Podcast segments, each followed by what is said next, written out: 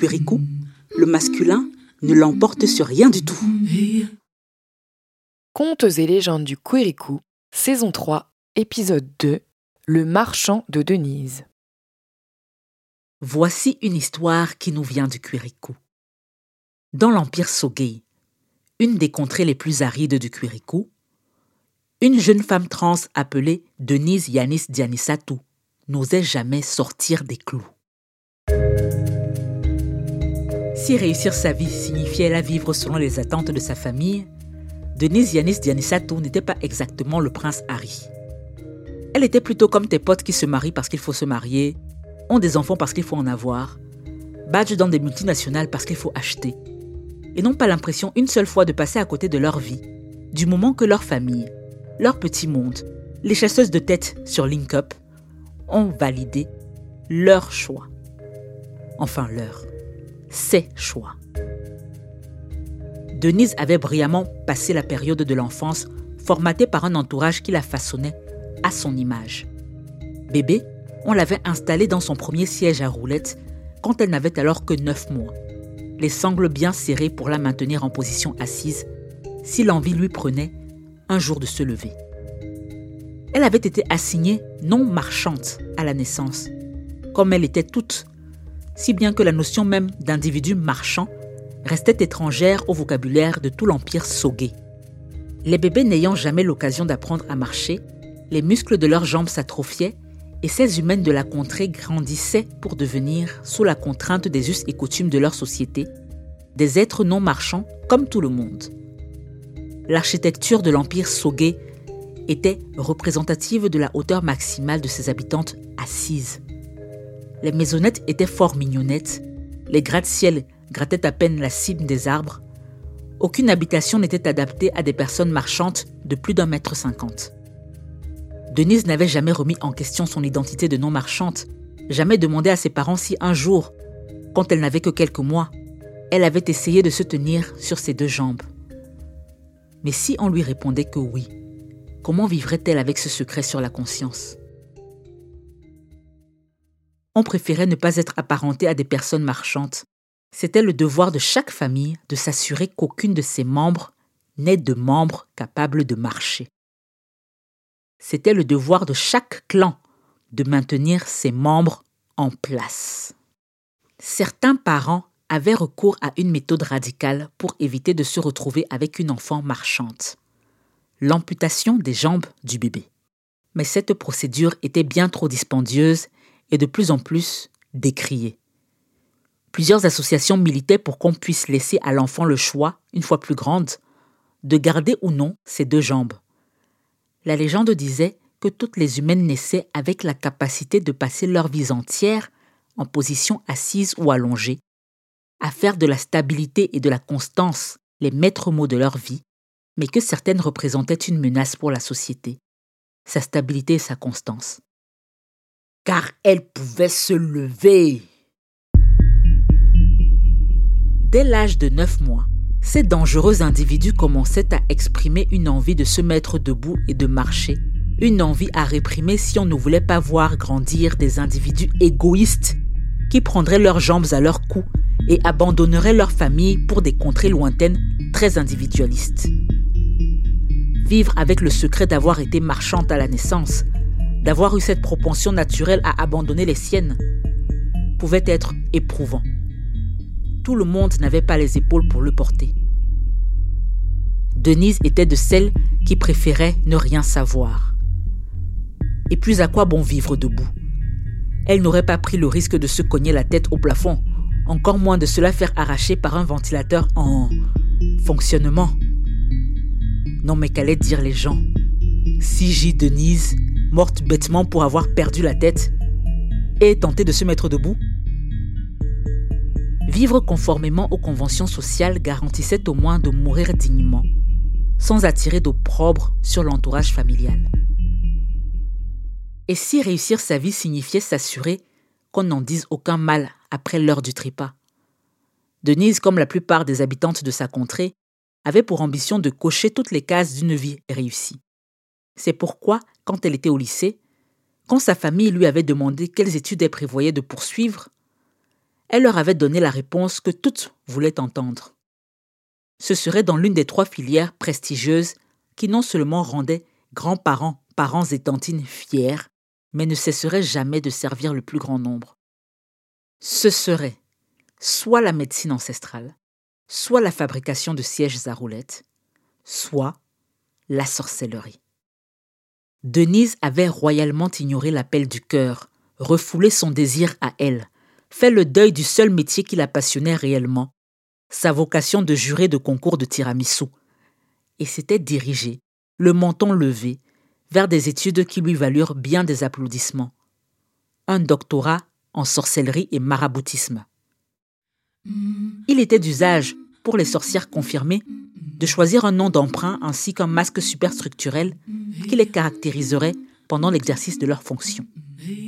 Lors de leur titularisation, leur père leur faisait don d'un imposant chapeau sacré. Celui de Denise était cerclé de longues plumes de vautour et le surnom qu'elle se choisit fut Putowenga, qui signifiait la femme à barbe.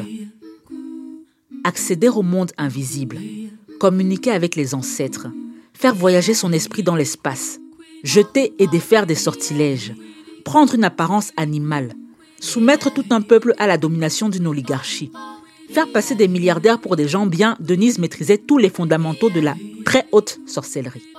Sa famille était fière de pouvoir dire d'elle Notre fille Denise est une grande sorcière maintenant. Mais quand on leur répondait Ah, sa famille soit louée. Et ses épouses font quoi dans la vie? Denise leur foutait la honte, car elle n'avait pas une seule épouse. Et pourtant, il était d'usage pour toute personne qui réussissait professionnellement de balancer les mots mes maris, mes épouses ou encore mon équipe dès qu'elle en avait l'occasion et de faire tourner les photos de ses soi-disant magnifiques enfants. Autant de paroles et de gestes rudimentaires qui rappelaient à de parfaites étrangères que l'on faisait partie des personnes qui méritaient leur respect leur envie, une place de choix dans leur ragot, bref, que l'on réussissait sa vie, contrairement à d'autres. Denise ignorait elle-même pourquoi elle était encore célibataire et sans enfant. Peut-être était-ce parce qu'elle craignait d'épouser les mauvaises personnes. Elle admirait tous ces gens qui n'avaient aucun mal à se mettre en équipe et à le rester. Déjà pendant toute sa scolarité, les injonctions Mettez-vous en binôme, former des groupes de quatre occasionnait chez elle de grandes paniques intérieures. Pendant que toutes ses camarades levaient courageusement les yeux de leurs cahiers pour établir des contacts visuels avec leurs congénères, pendant qu'elles se déplaçaient l'une vers l'autre sans craindre de se retrouver coincées dans un embouteillage de sièges à roulettes et d'avoir à subir des contacts visuels supplémentaires qui auraient pu être évités, Denise restait silencieuse, immobile, et fixait la table devant elle dans l'espoir de passer inaperçu. Mettez-vous en binôme, formez des groupes de quatre. Il s'agissait de répondre à l'impossible devinette de savoir qui dans la salle de cours était à la fois sympathique, intelligente et intéressée par l'idée de passer du temps en sa compagnie. Et cette devinette suivit Denise hors de cette salle de classe dans tous les domaines de sa vie.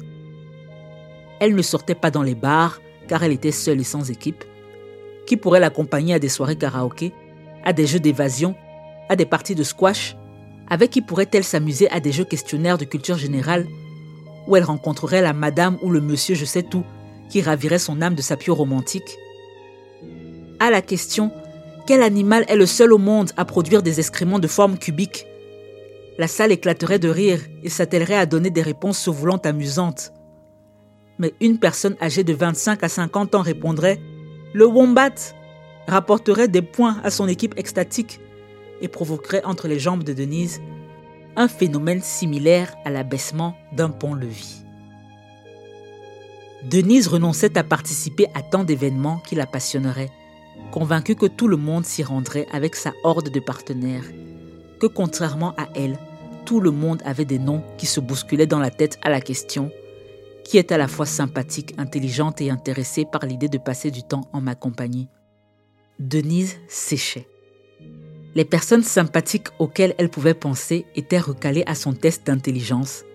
Elle imaginait déjà leurs conversations peu stimulantes et qui feraient hurler son cerveau torturé par l'ennui.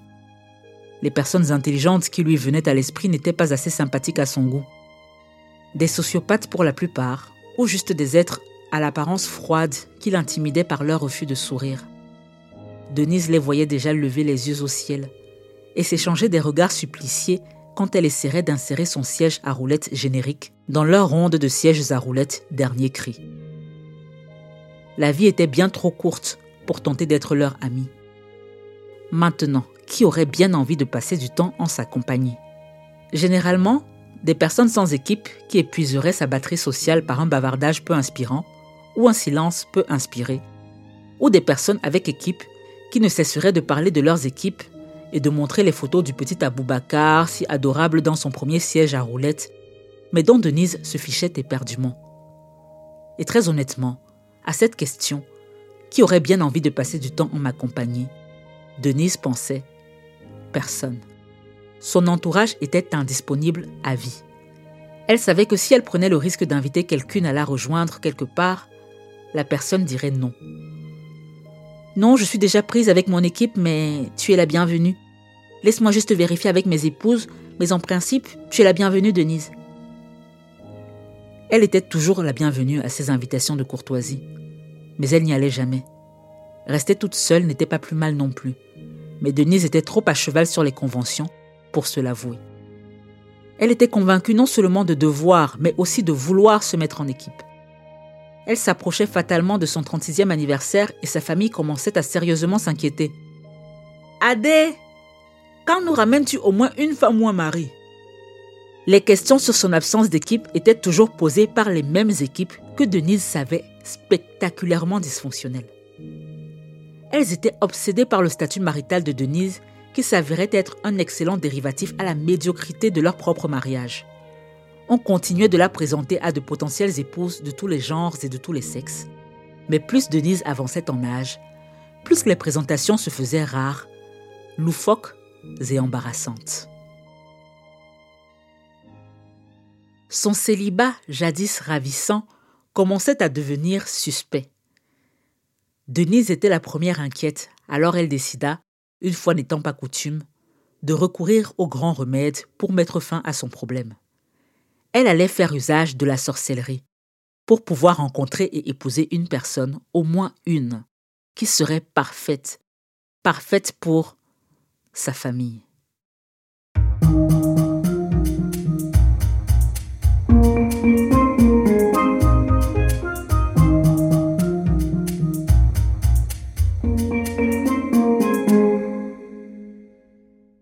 Une sorcière célibataire était une sorcière dangereuse.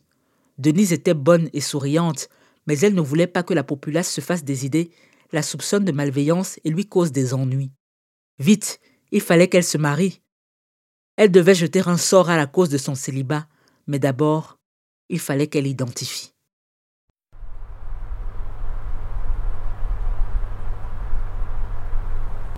Elle se concocta alors la potion du diagnostic, un liquide nauséabond qui permettait de mettre un visage ou un mot sur la cause d'une série de mots. Contrairement à ce qu'on veut bien raconter dans les contes fantastiques qui circulent sur la planète Terre, les potions des sorcières ne sont pas à avaler. C'est probablement pour préserver la sensibilité des plus jeunes qu'on leur fait visualiser une louche remplie d'un breuvage que l'on porte à sa bouche, mais non. Les potions des sorcières s'administrent par derrière, dans une poire à lavement qu'on insère et qu'on vide de son contenu dans le canal anal. Le liquide opère sa magie dans le conduit rectal, puis dans l'abdomen qui est le véritable cerveau humain. Le ventre se met à gonfler, à s'endurcir, telle une tortue portant sa carapace par devant. Il faut alors se préparer, entre deux beuglements, à voir la vérité expulsée de ses entrailles, sous forme de sel liquide à lâcher librement sur des feuilles de margousier éparpillées au sol. Ou sous forme, pour certaines, d'un songe dans le prochain sommeil. Denise administrait ses potions à longueur de journée, car à cette époque, dans l'Empire Sogé, la paraplégie institutionnalisée augmentait la difficulté à accomplir plusieurs tâches de façon autonome. Elle avait entraîné avec elle un besoin systémique de la présence d'autrui, de la disponibilité autour de soi d'une famille ou d'une équipe. Cette même lubie qui lui avait donné naissance. On imagine rarement les sorcières passant leur journée à nettoyer la merde des autres, mais dans la contrée de Denise, sorcière était synonyme d'abnégation et de dévouement. C'était le pendant mystique de la médecine ancestrale. Une sorcière ne réglait pas un problème de santé physique, vêtue d'une blouse blanche. Elle réglait tous les autres, coiffée d'un imposant chapeau de plumes. De l'échec à un troisième examen du permis de conduire, à ta coloc qui refuse de te rendre ta caution, en passant par les pulsions autodestructrices comme celle de se mettre debout, d'aller sur les réseaux sociaux ou de contacter son ex. Don't text your ex. Denise, qui avait des bras musclés, parvint à s'administrer sa potion de diagnostic elle-même. Son ventre devint très gros et très dur. Elle essaya de retenir toute envie de déféquer autant qu'elle le put. Elle attendit. Il était 9h03 précisément quand son sphincter jeta l'éponge sur les feuilles de margousier dans l'arrière-grotte de son cabinet. 9h03, 9h03. Denise connaissait ces chiffres par cœur. En langage mystique, ils ne pouvaient signifier que deux choses. Soit Saint-Denis, soit c'est Denise. Elle comprit alors que c'était elle la cause de son célibat. Pour y remédier, la personne à qui elle devait jeter un sort, c'était elle-même. Seulement, il était déconseillé aux sorcières de s'auto-ensorceler, car l'ensorcellement supposait que la sorcière porte un masque sacré, qui pouvait être en bois, comme celui de Denise, en cuivre, en ivoire, ou en cuir de bétail mort de vieillesse. Et le port de ce masque, une fois activé, investissait la sorcière de l'esprit qu'elle invoquait. L'enveloppe corporelle de la sorcière devenait instantanément sacrée et ne devait s'embarrasser de bassesses humaines. Denise devait déléguer cette tâche d'ensorcellement. Or, elle n'avait nulle confiance en ses consoeurs et était terriblement embarrassée rien qu'à l'idée de leur exposer son problème. Elle ne pourrait résister à la tentation d'effacer la mémoire de quiconque verrait son fion, et ensorceler une consoeur sans son consentement exposait les proches de la fautive à des règlements de compte. Denise hésita longuement car non seulement l'auto-ensorcellement était extrêmement risqué, mais deux lavements magiques dans la même journée pourraient avoir des effets irréversibles sur son organisme et le cours de sa vie. Dans d'autres circonstances, ça aurait été tout réfléchi, mais Denise ressentait plus que jamais l'urgence d'arracher le pansement qu'était son célibat et la honte sur sa famille si elle ne se mariait pas. Elle était la malade et la guérisseuse. Le problème et la solution. Pour se laisser guider dans ce choix périlleux, elle trouva sage de demander conseil aux personnes qui savaient tout, aux personnes qui voyaient tout, aux esprits de ses ancêtres. La potion de diagnostic était l'étape obligatoire avant de lancer ce qu'on appelait dans la profession des sorcières l'appel à une ancêtre. Voilà qui conforta Denise dans sa décision d'invoquer l'une des siennes sans se protéger de la puissance du monde sacré par le port d'un masque. Elle éteignit tous les ventilateurs pour que les esprits ne se dispersent pas dans les courants d'air, et la température augmenta brutalement dans la grotte.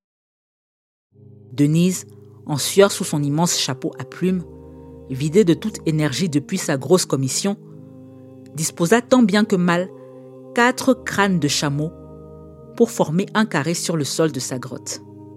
Elle allongea trois longues plumes de vautour pour former un triangle au milieu du carré, ramassa une grosse cuillerée de ses propres excréments enrichis de la potion de diagnostic, qu'elle posa délicatement en dôme au milieu du triangle de plumes. Et maintenant le plus dur, pourtant le plus liquide, faire atterrir un fluide de son corps au sommet du dôme fécal. Ça pouvait être de la salive, un glaire, du sang, des larmes, de l'urine ou du sperme, bref, de la bassesse humaine. Mais il était primordial que cela chapeaute le dôme comme une étoile sur un sapin, de la lave sur un volcan, des figurines assises sur la pièce montée d'un dîner de noces. Denise n'avait pas l'habitude de cette acrobatie, car elle n'avait invoqué jusque-là que les ancêtres de ses patientes. À force de les regarder déverser leur propre fluide corporel sur leur monceau d'excréments, elle connaissait les options de fluide avec les meilleurs taux de réussite. Depuis son siège à roulettes, elle devait absolument viser juste, ce qu'elle fit malgré son épuisement et la touffeur qui la ramollissait. Elle convulsait encore de plaisir quand elle rabaissa son pagne et se cala plus confortablement dans le fond de son siège à roulettes. Elle mena un combat acharné contre le sommeil qui tentait de s'emparer de tout son corps. Et après une violente gifle sur son propre visage, elle l'emporta. Le rituel pouvait commencer. Chère famille de l'au-delà, ton enfant a besoin de toi. Toi qui veilles sur tes enfants qui te pleurent encore ici-bas toi qui n'oseras jamais abandonner ta chair, ton sang. Chère famille de l'au-delà, fais ton devoir, révèle-toi. Après avoir répété le fameux chant de culpabilisation des défuntes, Denise alluma une allumette et mit le feu aux plumes de vautour disposées par terre. La fumée du triangle s'éleva autour de l'édifice et un visage apparut au milieu des volutes. Il dit d'une voix enjouée. Grande sorcière pour toi, né Denise Yanis Yanisatu. C'est moi-même, famille, c'est moi-même. Yeah! Je ne savais pas que j'allais te voir un jour de ton vivant. Denise s'inquiéta. Elle trouvait la voix un peu enfantine. Excuse-moi, famille. Peux-tu décliner ton identité, s'il te plaît? Je m'appelle Kevin Jamel Marietou. Je suis ton ancêtre, la grande sœur de... Mon arrière-grand-mère Oscarine Walid Dianissatou. C'est toi qui es morte à 7 ans. Oui, c'est moi. Tu me connais, famille. On n'a jamais su de quoi tu es morte, il me semble. Jamais. Mais moi, je sais, mais je ne dis pas. Oh, Denise, depuis je dis aux gens que je suis ta famille, on ne me croit pas parce que tu appelles toujours les ancêtres des autres. Nous, tu nous oublies. Justement, je demande à un Kevin. Il n'y a pas d'adulte autour de toi qui peut venir à l'appareil. Ta sœur Oscarine, par exemple, le sujet pour lequel j'appelle est très important. Peut-être que c'est moi qui a décroché parce que... Qui est décroché corrigea Denise. Peut-être que c'est moi qui ai décroché parce que c'est de moi que tu dois entendre la vérité que je vais t'apprendre. En vérité, je te le dis, tu as peur de devenir parente parce que, dans tes gènes, tu as gardé le traumatisme de ma disparition brutale à l'âge de 7 ans. Être parente, c'est risquer de voir son enfant disparaître sans forcément savoir ce qui lui est arrivé. La meilleure façon de ne pas devenir parente, c'est de ne pas former d'équipe. Alors tu sabotes toute relation qui peut mener à quelque chose de sérieux. Tout ce que tu aimes te procure du bonheur, mais peut être perdu et te rendre malheureuse. Alors tu décides de ne pas aimer. En fuyant le malheur, tu te prives du bonheur.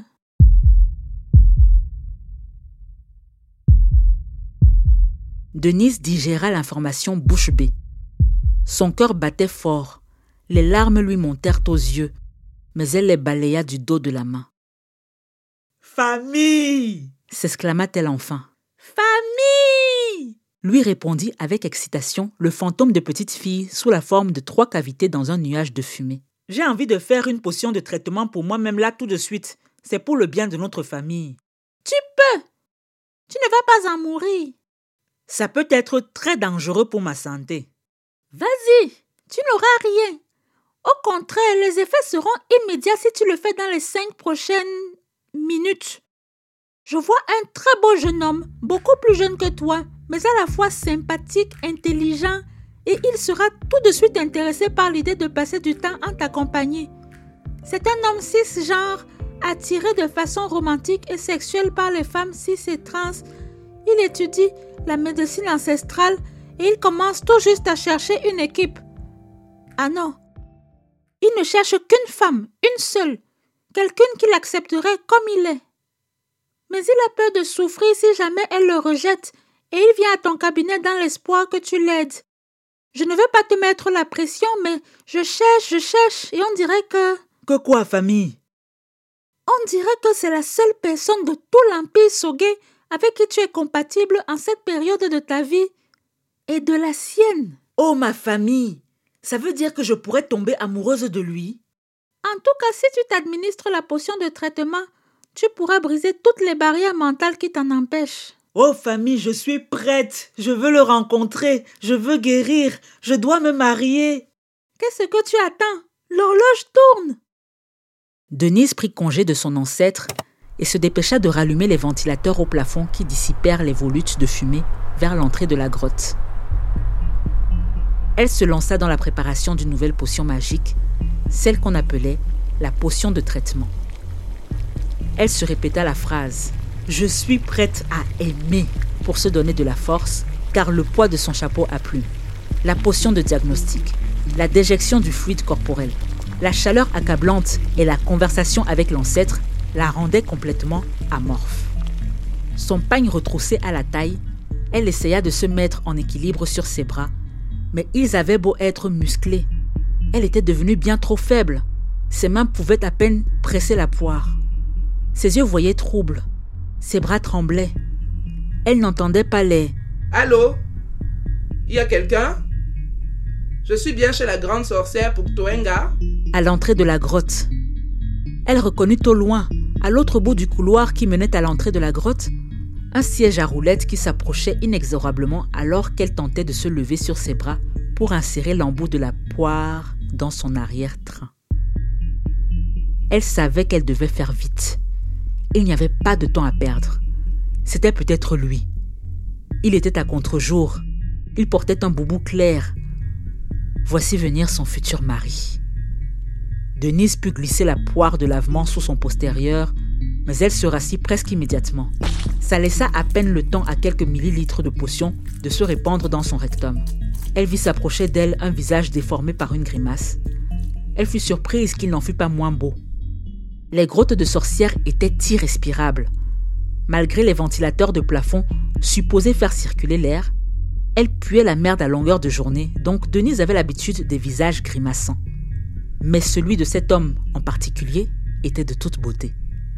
D'ordinaire, elle aurait pensé qu'il était trop beau pour elle, que cette beauté s'accompagnerait sûrement d'une grande arrogance, d'un narcissisme aggravé ou d'un intellect limité.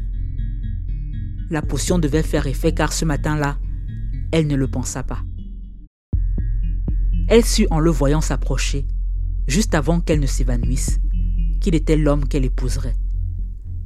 Au moment où son corps asthénique allait s'effondrer par terre entre les quatre crânes de chameau, le bel homme sur le siège à roulettes se mit instinctivement debout sur ses deux jambes pour la rattraper.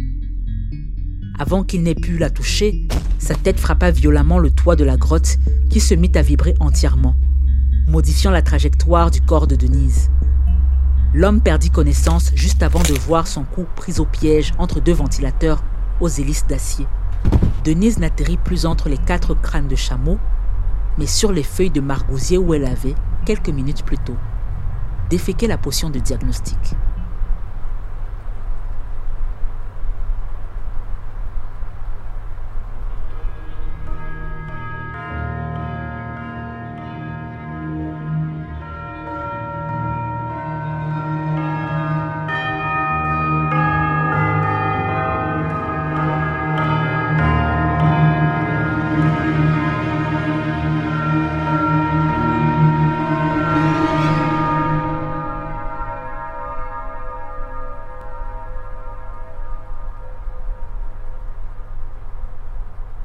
Quand elle se réveilla, elle était toujours allongée par terre. Son futur mari était toujours beau comme un gémeau. Il lui souriait. Leur nez se frôlait. On m'avait prévenu que tu étais une sorcière très talentueuse. La complimenta-t-il. Je suis venu te demander de m'aider à rencontrer une femme qui me ferait perdre la tête, mais ne me ferait pas souffrir. Et maintenant, je découvre que cette femme, c'était toi. Denise poussa des cris d'effroi quand elle s'aperçut que la tête du bel homme était séparée de son corps.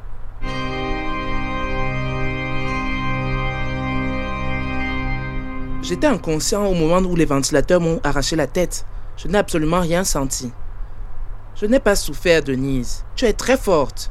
J'aurais préféré te rencontrer dans d'autres conditions. Mais on dirait que ces choses-là ne dépendent pas de nous. Les cris frénétiques de Denise laissèrent place à des sanglots de tristesse. De toute façon, j'avais peur de rencontrer une femme et qu'elle me quitte en apprenant que je pouvais marcher. Je ne t'aurais pas quitté. C'est quoi ton petit nom? Jean-Baptiste. Je ne t'aurais pas quitté, Jean-Baptiste. Je l'aurais juste caché à ma famille, je t'aurais aidé à perdre l'usage de tes jambes, j'aurais... Je ne voulais pas perdre l'usage de mes jambes, Denise. Je me sens bien avec mon handicap.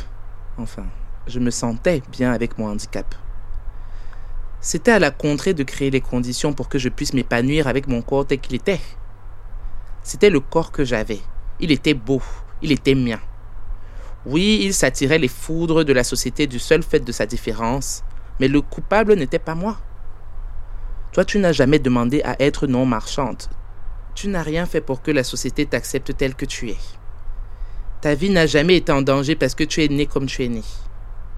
Tu es une femme transgenre noire, sorcière et non marchande. Et si tu n'as pas conscience de tes privilèges, pour moi c'est rédhibitoire. La bonne nouvelle, c'est que tu ne viens pas de perdre un potentiel futur mari.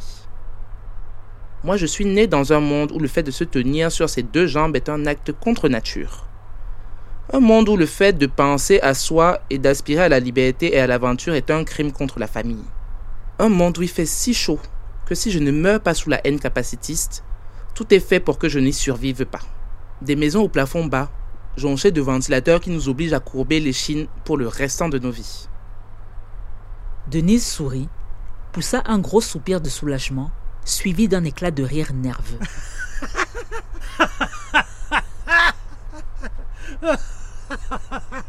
Désolé, je ne me moque pas de toi avec ta tête sans corps qui parle, la joue dans ma cacade, mais je pense à la tête de ma famille si je leur avais ramené un mari marchand. Pardon, tu ne connais pas ma famille, mais c'est vrai, c'est pas drôle, mais je crois qu'elle me préférerait célibataire. Ok, félicitations, ta famille est capacitiste. Merci de me partager ta touchante expérience. Qu'est-ce que tu veux, Jean-Baptiste? Qu'on casse toutes les maisons pour augmenter la hauteur du plafond? Tu sais tout le travail que ça demande Sois raisonnable. Oh, je n'attends rien de toi, Denise. Mais maintenant que je suis mort, je suis omniscient, tu le sais. Ça signifie que je sais si tu es né marchande ou pas. Je sais que tu t'es toujours posé la question, mais que tu n'oseras jamais chercher la réponse. Seulement, n'étant pas ton ancêtre, je suis incapable de te la donner. Denise ne dit rien. Sa gorge était nouée. Elle se releva et rampa jusqu'à son siège à roulettes. Elle se hissa et prit place, se mit à nettoyer son corps et sa grotte remplie de mouches. Les vautours rôdaient au bout du couloir, bloquant l'entrée de la lumière. Qu'est-ce que tu fais? demanda la tête de Jean-Baptiste, toujours par terre dans sa merde. Le ménage, répondit Denise. J'attends mon rendez-vous de 9h30. Jean Ah, mais c'est toi Bon, je dois nettoyer le rendez-vous de 9h30. Veux-tu que je contacte ta famille ou que je te serve au charognard? C'est comme ça que tu gères la disparition du seul homme que tu aurais pu épouser Tu n'es pas le seul homme que j'aurais pu épouser. Tu es le seul mariage heureux que j'aurais pu avoir. Je n'ai pas besoin d'être heureuse en mariage. J'ai besoin que ma famille soit heureuse pour mon mariage. Alors, je dis quoi à la tienne? Que leur fils chéri, leur beau Jean-Baptiste, le futur médecin, n'était rien d'autre qu'un marchand? La sorcière sentait monter le fiel dans ses yeux soudainement rouges. Envahie par une puissante colère dont elle ne connaissait l'origine, elle eut l'impression de s'envoler quand elle prit soudain de la hauteur et surplomba le corps en deux morceaux de Jean-Baptiste. Quand son chapeau à plumes de fonction fut à son tour happé par les hélices d'un ventilateur, elle réalisa qu'elle s'était mise debout. La rage céda sa place à la stupeur et Denise s'effondra dans son siège à roulettes. Ce n'est pas vrai, bafouilla-t-elle. Ça doit être un de mes pouvoirs. Parler aux morts, prendre une forme animale, pourquoi pas me me mettre de de oh ma famille. Denise était consternée. Sa crise identitaire la faisait douter de toutes les personnes qu'elle connaissait, de toutes celles supposées l'aimer. Elle ne quitta pas sa grotte pendant les semaines qui suivirent. Elle annula tous ses rendez-vous, réorienta ses patientes vers d'autres sorcières et maraboutes. Sa famille s'inquiéta pour elle. Pour avoir de ses nouvelles, on consultait des sorcières. Denise voyait leurs esprits curieux rôder autour de sa grotte et elle les envoyait paître en faisant brûler du chanvre. Bientôt, elle n'aurait plus de chanvre à brûler et une sorcière saurait ce qui était arrivé à Jean-Baptiste et pire, que Denise pouvait se lever. Elle n'avait pas réussi à se lever depuis la première fois que le phénomène était apparu. Mais elle savait qu'une doctoresse en médecine ancestrale pouvait lui permettre de recouvrer le plein usage de ses jambes. Même si techniquement, le seul médecin marchand qu'elle connaissait était mort en essayant de l'aider. Les vautours l'avaient mangé, rôté, digéré et chié à l'entrée de sa grotte. Pour ne pas décevoir sa famille, Denise était convaincue qu'elle n'avait qu'à mourir. Seulement, elle voulait vivre. Alors le seul choix qui lui restait, c'était de partir, de partir très loin et de ne jamais revenir. Alors un matin, avant le lever du jour, elle enleva son chapeau sacré de sorcière, retira son pagne et resta nue comme un verre sur son siège à roulettes. En roulant vers la sortie dans son plus simple appareil, elle déversa un bidon de pétrole par terre.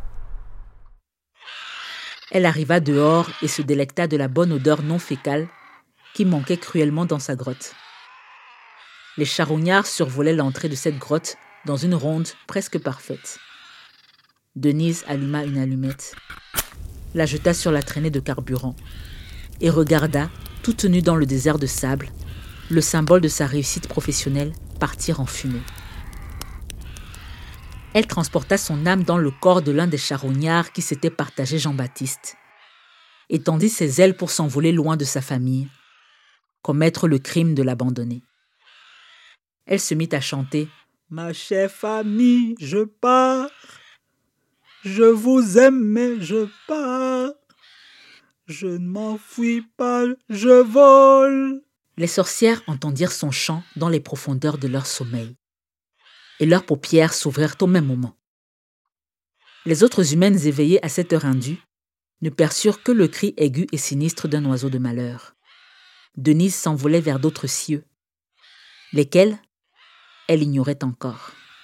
Tout ce qu'elle savait, c'était qu'elle reprendrait sa forme humaine dans une contrée où personne ne la soupçonnerait de tout le mal qu'elle avait fait à sa famille. Avec de l'espoir, elle tomberait sur une contrée où il existait d'autres personnes marchantes et où elles étaient acceptées comme les égales des personnes non marchantes. Une contrée qui ne réduirait pas la dignité humaine à la capacité ou non à passer une vie assise sur un siège à roulettes. Une contrée où elle pourrait circuler en siège à roulettes si elle le souhaitait, et à pied quand ça lui chanterait. Une contrée où elle ne serait pas obligée de se marier et d'avoir une équipe. Et pourquoi pas? Elle pouvait rêver, mais pourquoi pas? Une contrée où elle pourrait changer de carrière et devenir ce qu'elle avait toujours rêvé de devenir. Membre du jury dans des concours de tiramisu. Le ciel était bleu, le cuiricou était grand, et chaque battement d'aile est ému par l'espoir. Et ici se termine l'histoire.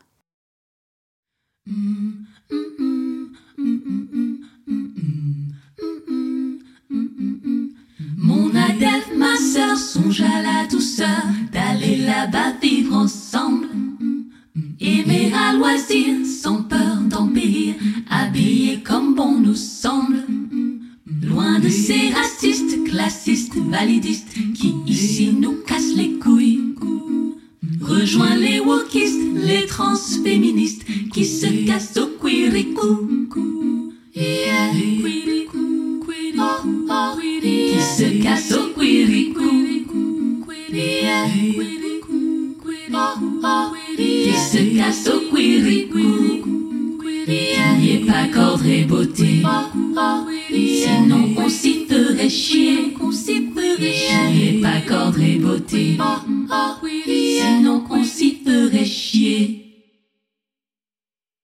Et légendes du Quirikou est une série audio écrite et jouée par J'Augustine et produite par Dérange Society.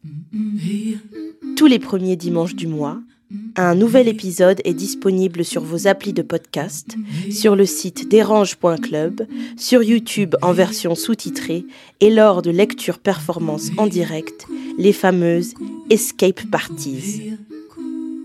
Cette saison 3 a pour thème Sacro-Sainte Famille.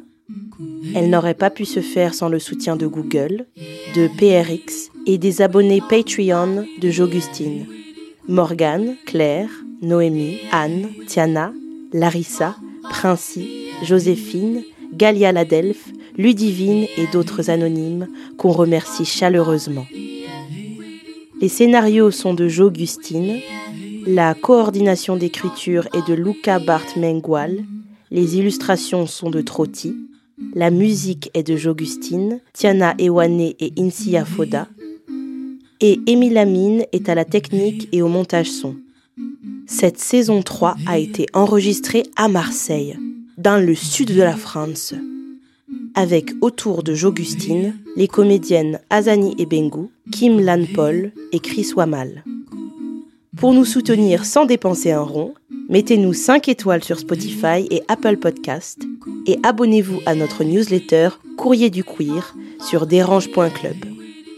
Pour contribuer financièrement à la préparation de la saison 4 du Queerico, rendez-vous sur patreon.com slash jogustine. Parlez du Queerico autour de vous.